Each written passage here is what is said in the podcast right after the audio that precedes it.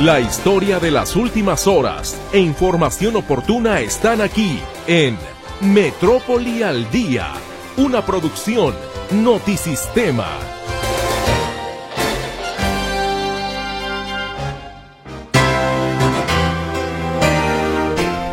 ¿Qué tal? ¿Cómo está? Muy buenas tardes. Les saludo con muchísimo gusto en esta emisión de Metrópoli al Día. Gracias por el favor de su escucha. Hoy es ya martes, martes 27 de febrero de 2024 y aquí iniciamos con el siguiente resumen informativo. El gobierno estatal anuncia el programa Seguro Salud Jalisco que sustituye al Seguro Popular para atender a la población sin seguridad social. La meta es credencializar a un millón de personas al mes de junio.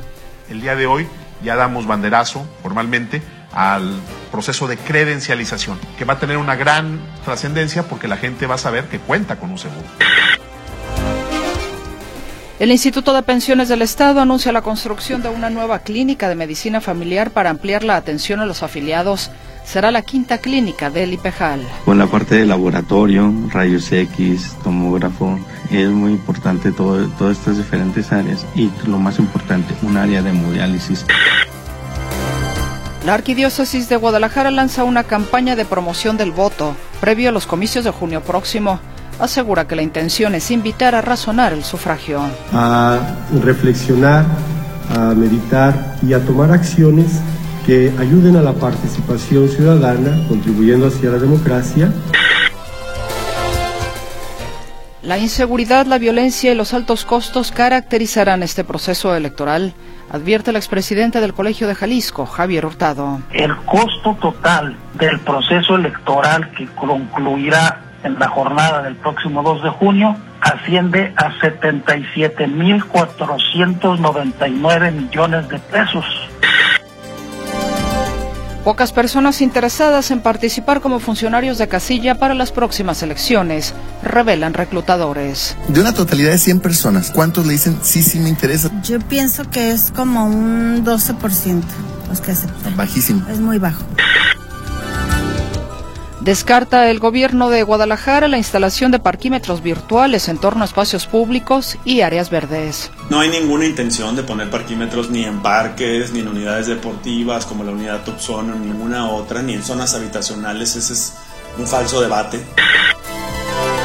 El CIAPA amplía el periodo hasta marzo para realizar el pago del estimado anual 2024.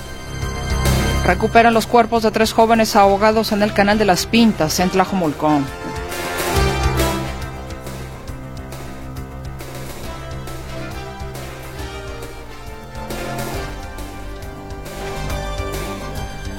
Así iniciamos este espacio informativo, Metrópoli al Día. Muy buenas tardes a nombre de todo el equipo.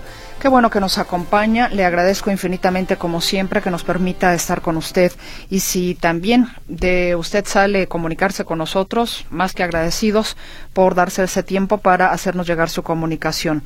Le saluda en primera instancia mi compañera Luz Balvaneda. Ella recibe sus llamadas telefónicas precisamente en las líneas convencionales 33 38 13 15 15 y 33 38 13 14 21. El WhatsApp y el Telegram también están a sus órdenes en el 33 22 23 27 38. Mi compañero César Preciado le saluda en el control de audio y ante este micrófono, con el gusto de siempre, le saluda a su servidora, Mercedes Altamirano. ¿Qué le parece si vamos a una pausa comercial y ya estamos de regreso para llevarle a usted toda la información?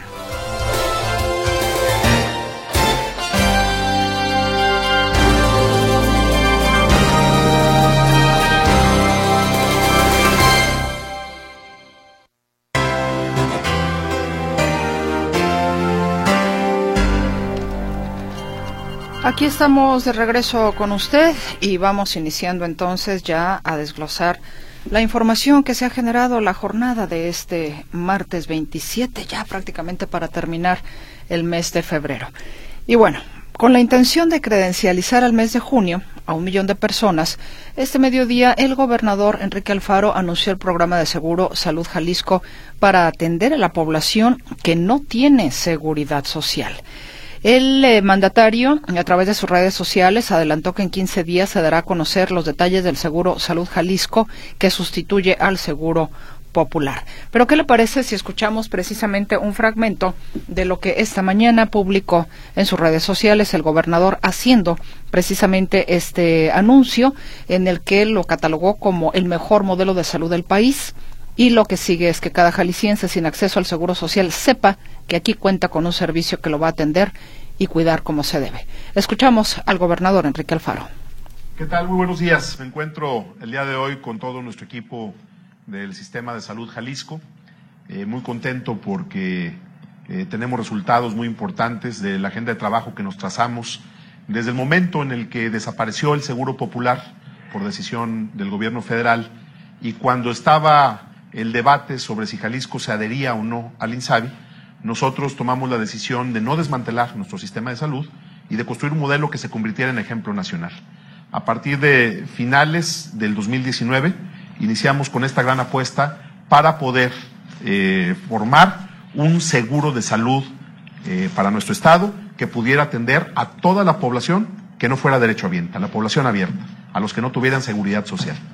Eh, el trabajo implicó eh, un enorme esfuerzo primero para modernizar y reconstruir y ampliar nuestra infraestructura en materia de salud. No voy a hablar hoy de eso, pero lo que se ha logrado en ese sentido es verdaderamente impresionante. Eh, y luego el siguiente gran reto fue impulsar el proyecto del expediente clínico electrónico, una apuesta eh, que ha encabezado el doctor Fernando Petersen con todo este gran equipo, que ahora tiene un nuevo componente que le encargamos eh, a nuestro director de la OPD Servicios de Salud, el doctor Hugo Bravo, eh, que encabezara, con todos los que están aquí presentes, que han hecho un gran trabajo. Y quiero darles la buena noticia de que estamos listos ya para iniciar el trabajo de, de credencialización de lo que hemos denominado el Seguro de Salud Jalisco, Seguro Salud Jalisco. Este programa lo vamos a presentar en 15 días. Estamos haciendo los últimos ajustes para poder presentarlo.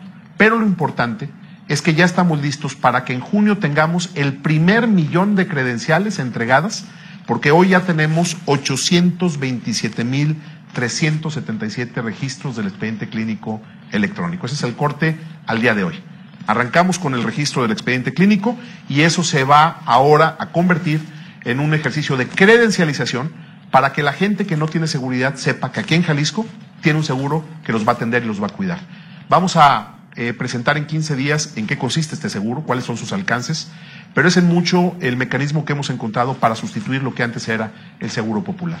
Y creo que eh, no solamente eh, lo va a sustituir, sino que lo va a mejorar en términos de sus alcances. Vamos a hacer un trabajo que de veras nos va a llenar de orgullo, en el que venimos metiéndole muchas ganas, mucho empeño ya desde hace tiempo y estamos ya listos para presentarlos en 15 días, Fer eh, tendremos listo ya el programa para presentar qué es el Seguro Salud Jalisco, eh, pero queremos decirles el día de hoy porque eh, justo hoy, bueno, mañana termina su responsabilidad Hugo, Bravo con nosotros. Hugo, quiero agradecerte por el trabajo que has hecho. Eres un gran doctor, un funcionario público de primera.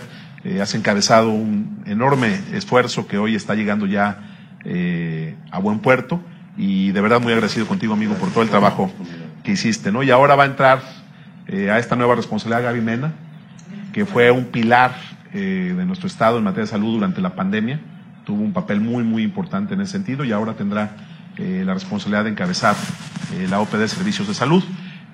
pero junto con todo el equipo que está aquí, incluyendo Hospitales Civiles de Guadalajara, Jaime, por supuesto, estamos listos para en 15 días presentar el Seguro Salud Jalisco. Sabemos que viene por supuesto, la veda electoral, no vamos a poder hacer un gran evento, pero vamos a hacer una presentación con los medios de comunicación para poder explicar, insisto, los alcances del seguro y eh, el día de hoy ya damos banderazo eh, formalmente al proceso de credencialización, eh, que va a tener una gran trascendencia porque la gente va a saber que cuenta con un seguro. Va a tener, por supuesto, la posibilidad de que con esta credencial, al llegar a un espacio de atención, un centro de salud, un hospital, toda la infraestructura del sector salud Jalisco.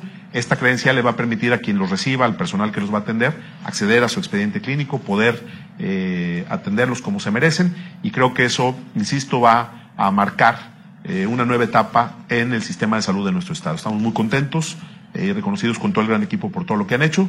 Así es que atentos en 15 días la presentación del Seguro Salud Jalisco y arrancamos ya el proceso de credencialización para que en junio podamos estar ya con el primer millón de credenciales entregadas. Eh, nuestra población objetivo, al final de cuentas, eh, la población de Jalisco que no tiene derecho a biencia es de 4.195.573 personas. Muchas de ellas, evidentemente, son, son niños. Eh, la población, digamos, a la que vamos a enfocar los esfuerzos de credencialización es de 2.362.000 jaliscienses, mujeres y hombres entre 20 y 65 años, pero al hacer ese registro también se van a registrar a sus hijos para que se pueda ir avanzando en este sentido. Entonces va a ser un enorme esfuerzo que se va a realizar los próximos meses para que al final de este sexenio podamos dejar este seguro de salud Jalisco funcionando, para que quien venga después de nosotros eh, pueda tener en nuestro estado el mejor sistema eh, de salud de todo México. Muchísimas Ahí lo que señaló el gobernador Enrique Alfaro en torno a pues esta posibilidad de atención a las personas que no tengan seguridad social. Es el programa de seguro Salud Jalisco. Y como ya escuchaba usted, el gobernador estima que en la entidad hay cuatro millones de personas que no son derechohabientes. En 15 días más entonces van a presentar el seguro Salud Jalisco y ahí está el adelanto por parte del mandatario estatal. Y hablemos también, ya que estamos con el tema, digamos, de salud, porque el IPEJAL da a conocer que va a construir una nueva clínica de medicina familiar.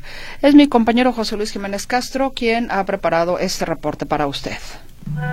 ¿Cómo estás, Meche? Muy buenas tardes. Hoy el director del Instituto de Pensiones del Estado, Héctor Pisano Ramos, dio a conocer la construcción de una nueva unidad de medicina familiar que vendría a agregarse a las cuatro anteriores que ya existen en Guadalajara. Se trata de una unidad, tal vez la más grande, que estará funcionando ahí sobre la calle Magisterio, eh, muy cerca de la zona de la normal, ahí donde está la unidad administrativa alcalde. Esto fue lo que nos dijo el director de IPEJAL, Héctor Pizano Ramos con mayor conocimiento y capacidad de poder hacer precisiones, es que eh, ya apenas hace unos días se acaba de aprobar por el Consejo de Administración de IPEJAL el que se lleve a cabo un proceso para la construcción de una nueva unidad médica familiar en Guadalajara, a un costado del edificio del Instituto de Pensiones en la calle Magisterio, una, una, zona geográficamente muy bien ubicada y donde sobre todo quienes atendemos nosotros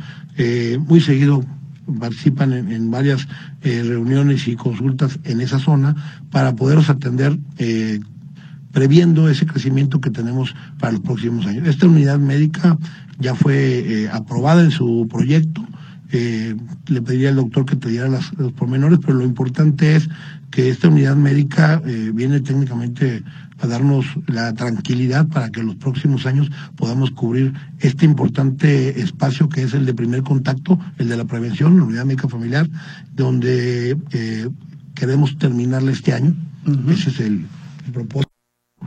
Por su parte, el director de los servicios de salud del Instituto de Pensiones del Estado, José de Jesús Méndez de Lira, dio a conocer, dio a conocer en qué eh, eh, ¿en qué va a beneficiar esta unidad? ¿Qué va a tener? ¿Qué servicios va a tener para los pensionados y jubilados del Estado? Escuchemos. Con la parte de laboratorio, rayos X, tomógrafo, es muy importante todo, todas estas diferentes áreas y lo más importante, un área de hemodiálisis que tiene, iniciaremos precisamente con un espacio para 22 sillones con crecimiento a 30 y la verdad es que esto es inédito, nunca se había tenido en el Estado. Las nuevas instalaciones eh, de la Unidad de Medicina Familiar Los Olivos, que sería la número 5, podrían entregarse en el mes de diciembre, poco antes de que concluya la actual administración estatal. Su construcción está programada para iniciarse pues ya prácticamente la próxima semana y vamos a ver qué beneficios, eh, en qué beneficios redunda toda vez de que las otras unidades familiares ya son bastante, bastante viejas, eh, porque incluso se les va a dar una remodelación. Por ejemplo, la de Avenida Federalismo, que tiene 23 años, o la de la Pila Seca, que tiene 12 años. A todas estas se les va a dar una remodelación, según anunció el mismo director de pensiones del Estado. El reporte que te tengo, muchas gracias. Muy buenas tardes. Mil gracias, José Luis Jiménez Castro, por la información.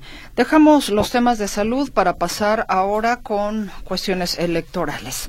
Usted sabe que, eh, o a lo mejor ya alguno de ustedes le, le, habrá llegado la invitación para ser funcionario de casilla, o ya en algún momento determinado usted fue un funcionario de casilla. El asunto ahora es de que siempre ha habido una reticencia de las personas como para justamente fungir como tal porque dicen que les quita tiempo, que porque no les pagan, que porque son muchas horas, en fin, lo que usted gustó y mande.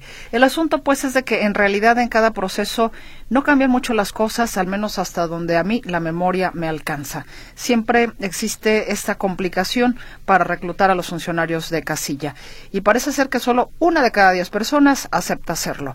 Mi compañero José Luis Escamilla nos tiene un abanico interesante también y sobre todo para aquellos que pues son católicos, la Arquidiócesis de Guadalajara tiene un proyecto para pues invitar a los ciudadanos a que participen en los comicios del próximo 2 de junio. ¿Cómo estás, José Luis? Muy buenas tardes. ¿Qué tal, Meche? ¿Cómo estás? Buenas tardes. Un saludo para ti para todo el auditorio. Sí, son un par de temas relacionados y que ambos invitan justamente a la colaboración de la población, del, del electorado, que participen en un proceso electoral, en una fiesta cívica, como es justamente eh, las elecciones del próximo 2 de junio.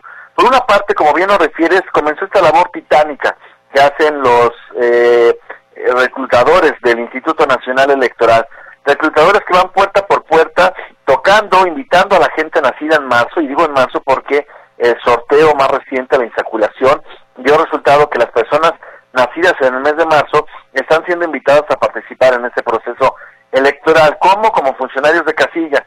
Fíjate que me topé con Alma. Alma es una mujer justamente eh, representante del INE. No trabaja como tal para el INE, pero fue contratada para, eh, junto con miles de personas, para ir puerta por puerta avisándole a los ciudadanos que resultaron electos o insaculados en este proceso para convertirse en funcionarios de casilla. Y le preguntaba a ella justamente cómo era la respuesta de la ciudadanía, qué tanta respuesta estaba teniendo positiva de los ciudadanos que son invitados a participar en el proceso electoral. Y ella me decía con voz cansada y desilusionada que son aproximadamente el 12% de los que entrevistados los que aceptan participar como funcionarios de casilla en el proceso electoral de junio próximo. 12% Meche.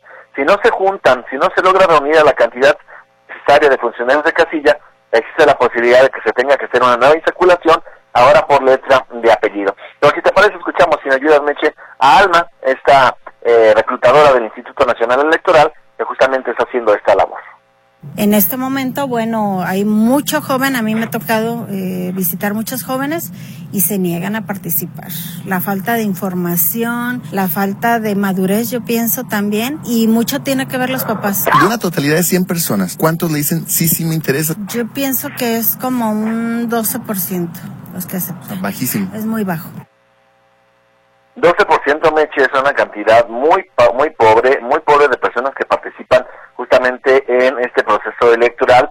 Hay que recordar que un funcionario de casilla es el que recibe a los votantes, el que organiza la entrega de las actas, el que hace el recuento o el cuento de los votos, en fin, todo un proceso que vuelve justamente esta elección como un proceso ciudadano. No son funcionarios de ningún nivel, no son representantes de los partidos, son ciudadanos los que participan como funcionarios de casilla. De ahí la necesidad de que se acepten las condiciones de, eh, del Instituto Nacional Electoral para trabajar durante un día como funcionarios de casilla. Y mientras el INE hace lo propio, Meche, eh, resulta que la Arquidiócesis de Guadalajara también quiere poner su granito de arena. ¿De qué manera? Invitando a la población a participar en este proceso electoral a través de una campaña que estará llevándose a cabo en las diferentes parroquias y, e iglesias de la Arquidiócesis de Guadalajara. Son cerca de 500 parroquias e iglesias a donde se estará llevando un mensaje por parte de la Iglesia Católica invitando a la gente a participar. Decía el día de hoy en esta rueda de prensa el presbítero Ernesto Hinojosa Dávalos de la Comisión para la Participación Democrática de los Fieles Laicos que no tienen afiliación partidista o política, no tienen ideología, simplemente es invitar a los católicos a que voten, a que participen y a que se involucren. Pero no solo ellos, sino también a los partidos políticos y a sus candidatos para que hagan campañas honestas, sin mentiras y sin ataques. Si te parece, escuchamos al presbítero Ernesto Hinojosa Dávalos de la Comisión para la Participación Democrática de los Fieles Laicos. La Arquidiócesis de Guadalajara ha iniciado en los procesos electorales un acompañamiento a los fieles laicos con una serie de acciones que ayude a ellos, a, nuestros laicos, a reflexionar, a meditar y a tomar acciones que ayuden a la participación ciudadana, contribuyendo hacia la democracia. Y es que la intención, como te digo, Meche, es invitar a la gente que participe, que se sume, que escuche, que proponga y que no, sea, no haya señalamientos eh, negativos. Y bueno, finalmente le preguntaba yo a este presbítero, ok, vamos a invitar a la gente a que vote, pero ¿qué pasa con aquellos lugares donde la delincuencia organizada no permite que haya candidatos, no permite que haya campañas, no permite nada de nada? Ahí, ¿cuál sería el mensaje de la Iglesia Católica? Y decía el presbítero un mensaje contundente que la Iglesia, a, contrario de lo que está ocurriendo en algunas partes del país, la Iglesia no está para ser intermediaria ni para tener contacto con la delincuencia organizada, porque para eso está el Estado. Y es el Estado que tiene que garantizar las condiciones para votar. El tema de la participación y demás, la Iglesia puede sumarse, pero en cuanto a las condiciones y demás, es el Estado el que tiene que garantizar y detener a quienes no permiten que se lleve a cabo el proceso electoral. Mi reporte, Meche. Buenas tardes. Te agradezco enormemente, eh, José Luis Escamilla, la información. Hasta luego. Hasta luego, que estés muy bien. Mire, pues eh, sí es un asunto complicado. Eh, ahí escucha la, a la arquidiócesis, dice que no puede ni debe, eh, que la arquidiócesis no puede ni debe tratar con la, con la delincuencia. El asunto está bastante complicado simple y sencillamente para muestra un botón. Lamentablemente, ayer un sujeto a bordo de una motocicleta asesina balazos a Armando Pérez Luna, precandidato del PAN a la presidencia municipal de Marabatío, Michoacán.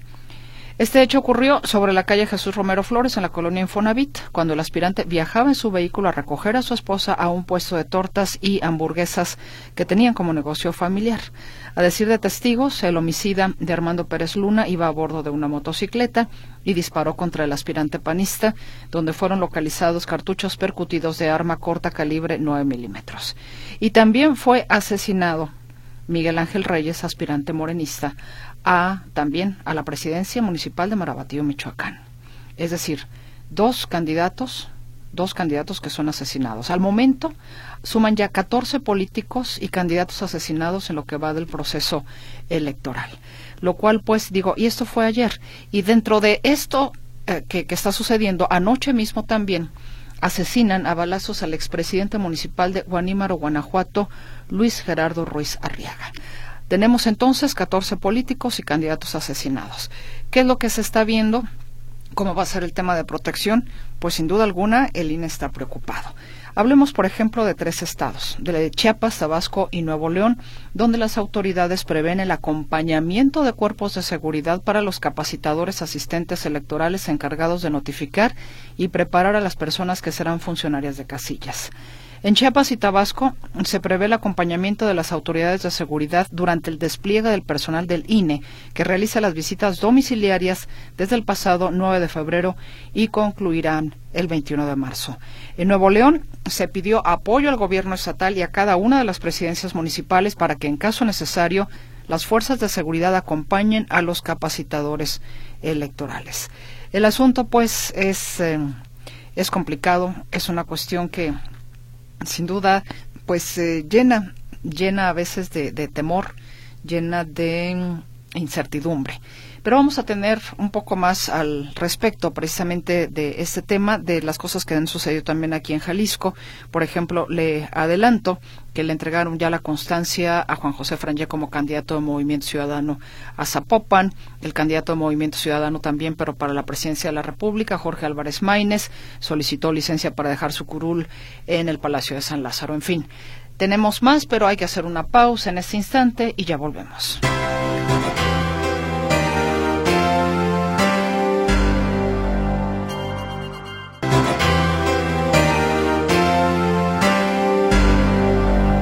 Estamos de vuelta con usted aquí en Metrópoli al día. Gracias por escucharnos. Los teléfonos en cabina 33 38 13 15 15 y 33 38 13 14 21. WhatsApp y Telegram en el 33 22 23 27 38. Y continuamos con más cuestiones de corte electoral. La inseguridad, la violencia y los altos costos caracterizarán este proceso electoral, de acuerdo a lo que advirtió el expresidente del Colegio de Jalisco, Javier Hurtado, quien esta mañana precisamente conversó con mis compañeros Griselda Torres Zambrano y Víctor Montes Rentería. Habló, por ejemplo, de entre los datos que dio, que va a costar este proceso electoral 2024 77.400 millones de pesos. Pero, ¿qué le parece si escuchamos esta pieza informativa que nos ha dejado mi compañera Griselda Torres Zambrano?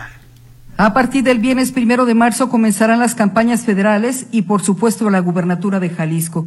Sin duda, este proceso electoral tendrá sus propias características. Una de ellas es que será la más grande en la historia del país, pero también la más costosa e insegura, sobre todo porque a estas alturas han sido asesinados 14 políticos. Entre estos dos precandidatos, el de Morena y el del PAN, a la alcaldía de Marabatío, Michoacán explica el politólogo y expresidente del Colegio de Jalisco, Javier Hurtado. El próximo viernes, es decir, el primero de marzo, eh, darán inicio las campañas electorales de lo que se ha dicho será la elección más grande de la historia. Efectivamente, eh, pues será la más grande de la historia porque de manera natural, pues el número de electores tiende a incrementarse y cada vez la hace más grande. Pero más allá de eso, no tendría necesariamente por qué ser la más grande de la historia, es decir, en el sentido de que también sea la que tenga el mayor número de cargos a elegir, sobre todo de carácter local, de regidurías. En ese sentido, pues creo que conviene matizar que será efectivamente la elección más grande de la historia, pero no necesariamente tendría que ser.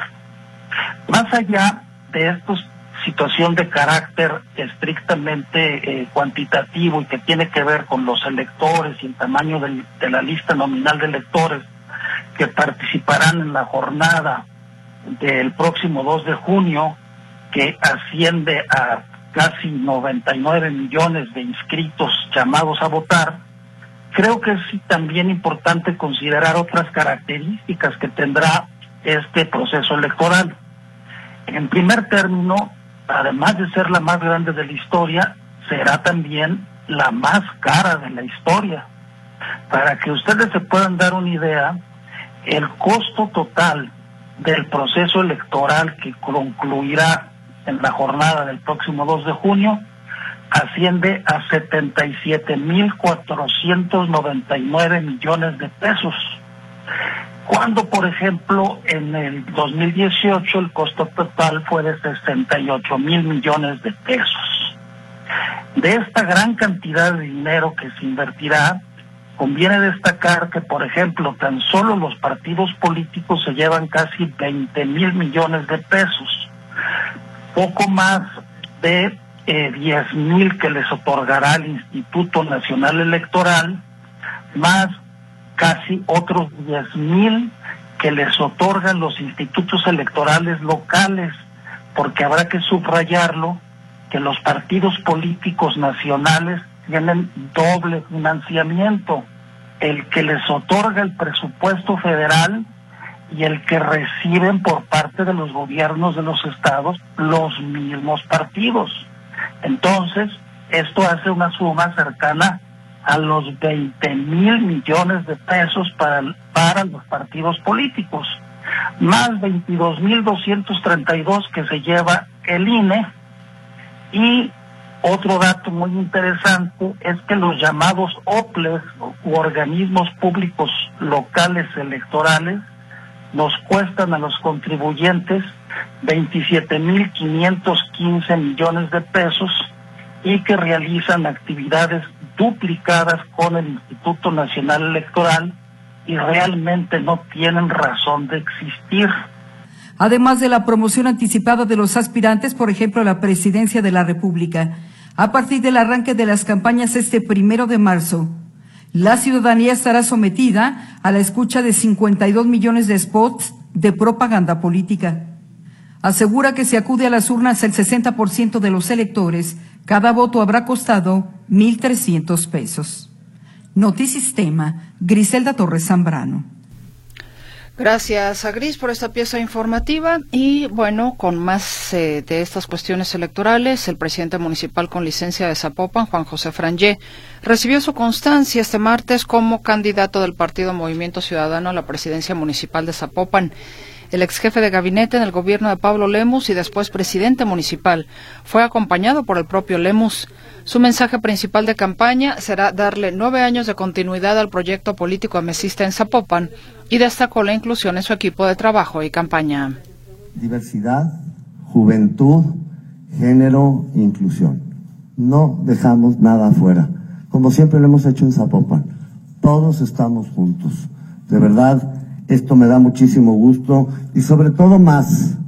Durante los nueve años hemos trabajado con la mayoría de mujeres. Frangé estuvo acompañado en el evento de la dirigencia del partido y es el primer candidato mesista en recibir su constancia entre quienes aspiran a ser presidentes municipales metropolitanos. Mari Velázquez dice Movimiento Ciudadano tiene muy fe a la ciudad con la ampliación de banquetas, reducción de carriles, etcétera. Como ya vienen las elecciones, ya se ven perdidos y ahora ya andan prometiendo. Debemos pensar si nos dejamos engañar. Lupita Herrera, ¿ya saben si ya se pueden inscribir personas en el programa de salud que menciona el gobernador? No, dentro de 15 días va a dar ya, digamos, de manera entiendo, oficial ya el tema para poder hacer el registro. Lupita.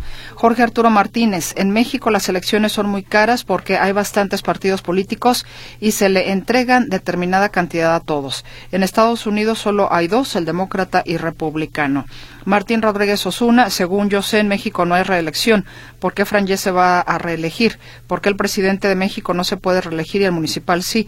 Porque son eh, porque está estipulado de diferente manera en, en la ley electoral, don Martín. Ya se permite el, eh, la reelección en el caso de Jalisco, entonces, bueno, él no está de igual manera, digamos, constituido para el presidente de la República, es, es diferente. Fernando Ocampo, y esto de la reelección tiene poco, ¿eh? en realidad, con nosotros aquí en Jalisco. Fernando Ocampo dice, enhorabuena por el Servicio Médico de Jalisco, ojalá y no sea como el Seguro Popular, que era cuento y fraude, y por ejemplo tenemos en prisión a un director, a Cruces, Cruces Mara. Bueno, vamos a la pausa y regresamos con más información.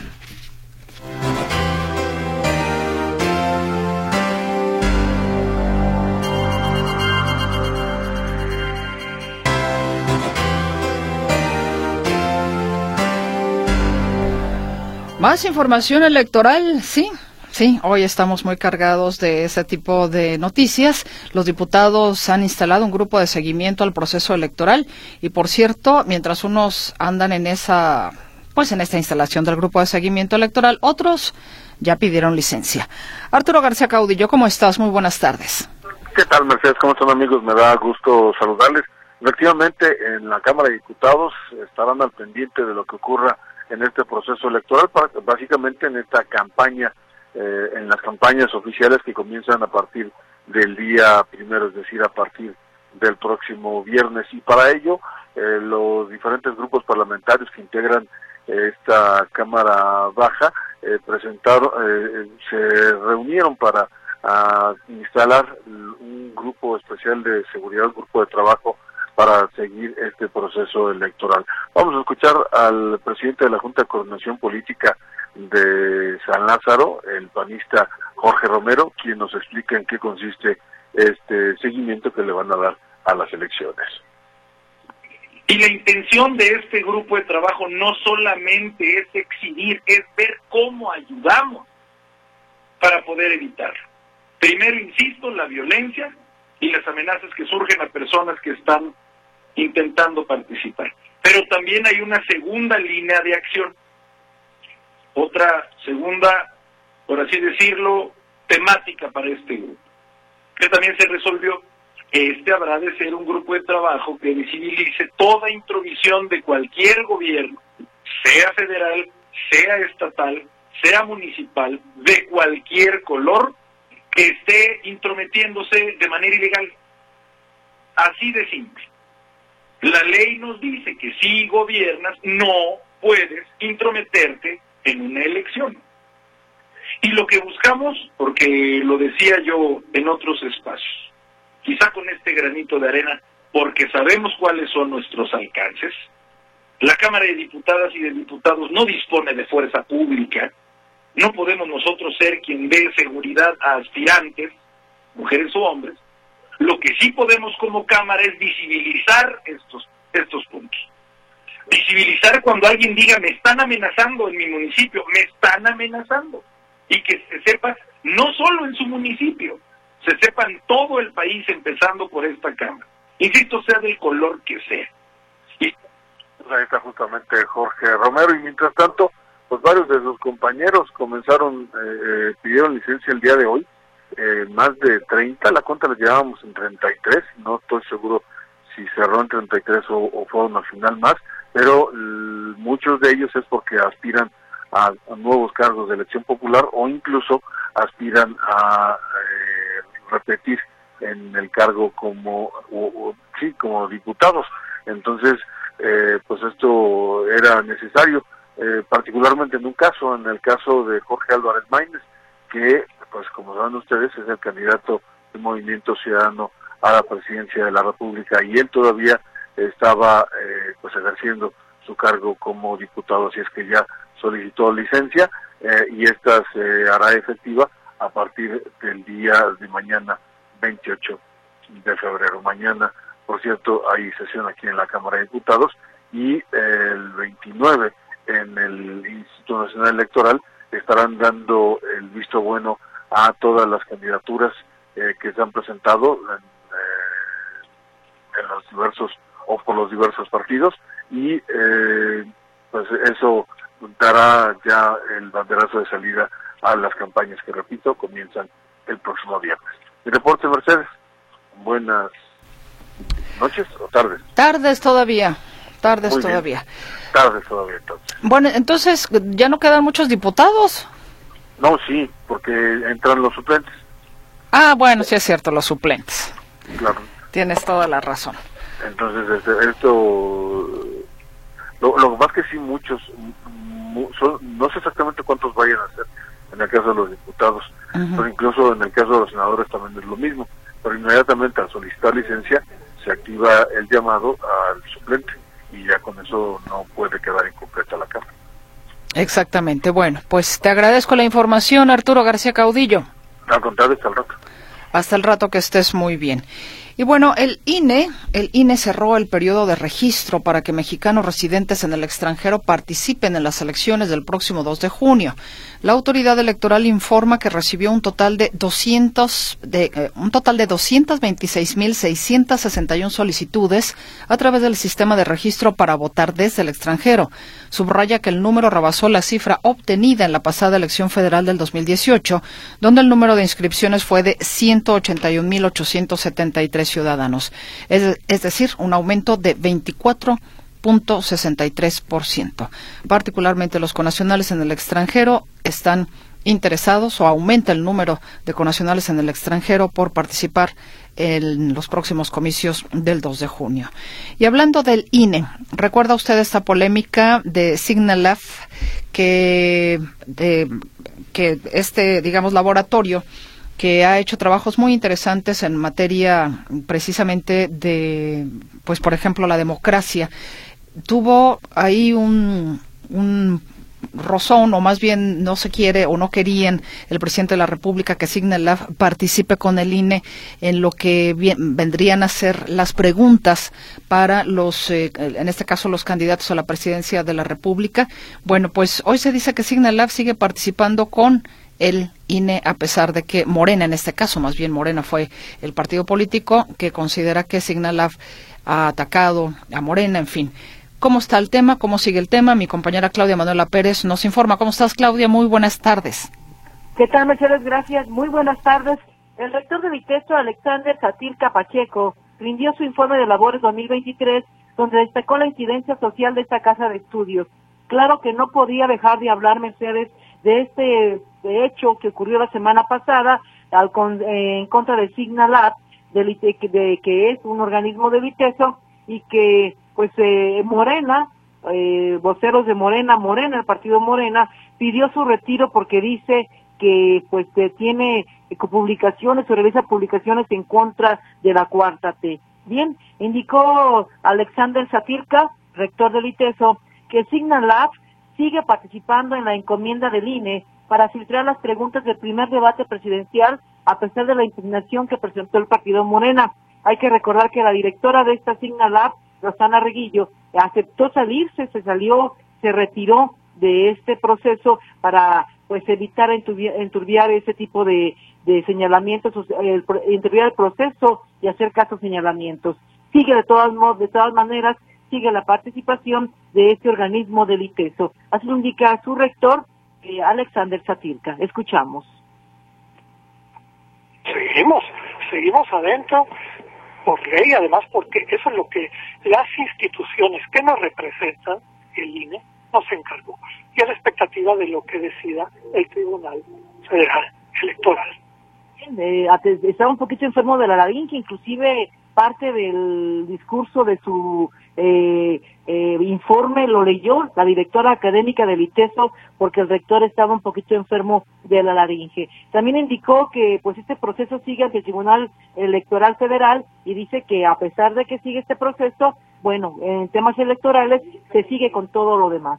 Hay una impugnación ante el tribunal, el Tribunal eh, Federal Electoral en muchos de los procedimientos legales, cuando hay una impugnación o algo, en ocasiones el juez puede decir, se detiene todo hasta que yo dé mi respuesta. No así en materias electorales. En materias electorales los procesos siguen hasta que venga el dictamen del tribunal. Mientras sigue en el proceso, dice que también sigue la participación del ITESO, porque hay que recordar, dice que tiene una convicción totalmente humanista. También indicó el rector que eh, pues hay espacio suficiente, que el, el ITESO abre sus espacios, tendrá algunos debates, tendrá espacios ya, ya los tiene agendados con los candidatos presidenciales, estatales y municipales. Dice que, por ejemplo, el 4 de marzo, o sea, el próximo domingo o el lunes, estará el candidato del Movimiento Ciudadano a la presidencia del país, Jorge Álvarez Maínez, quien es exalumno, por cierto, de esta institución del ITESO va a estar el lunes 4 de marzo y dice que pues también comienza ahí pues el desfile o la presencia de candidatos ahí para hablar ante la comunidad eh, educativa acerca de diversos tópicos. Mi reporte, Mercedes, muy buenas tardes. Claudia Manuel, ¿estuvo el gobernador en el informe del rector?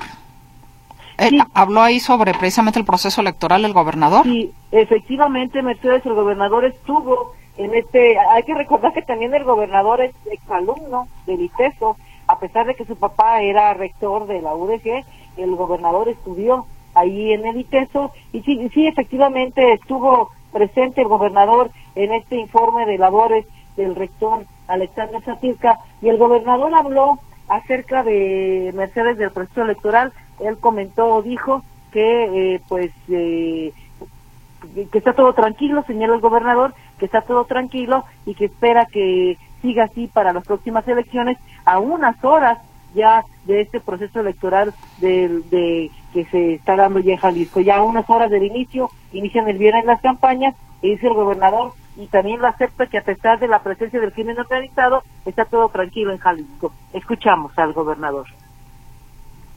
Bien, eh, en orden, tranquilidad, claro, con eh, algunos puntos de riesgo bien identificados que se están atendiendo. Eh, hoy hicimos el corte en la mañana de cómo vamos en el mes de febrero. Seguimos con toda la incidencia delictiva a la baja. Eh, entonces, bueno, concentrados y atentos, pero con la tranquilidad de que estamos bien preparados para que salga el proceso electoral en paz. Totalmente. Yo creo que Jalisco, a pesar de los desafíos que tenemos con los temas relacionados con eh, grupos de la delincuencia organizada. El Estado está organizado, está trabajado y, y sobre todo concentrados en hacer bien nuestra chamba y garantizar que el proceso salga en paz y que Jalisco siga caminando como hasta ahora lo ha hecho eh, eh, en orden y con eh, capacidad para reaccionar ante quienes nos quieren arrebatar la paz y la tranquilidad. Bueno, Jalisco en orden a unas horas del arranque del proceso electoral 2023-2024 para elegir presidente, gobernador, eh, eh, alcaldes y demás.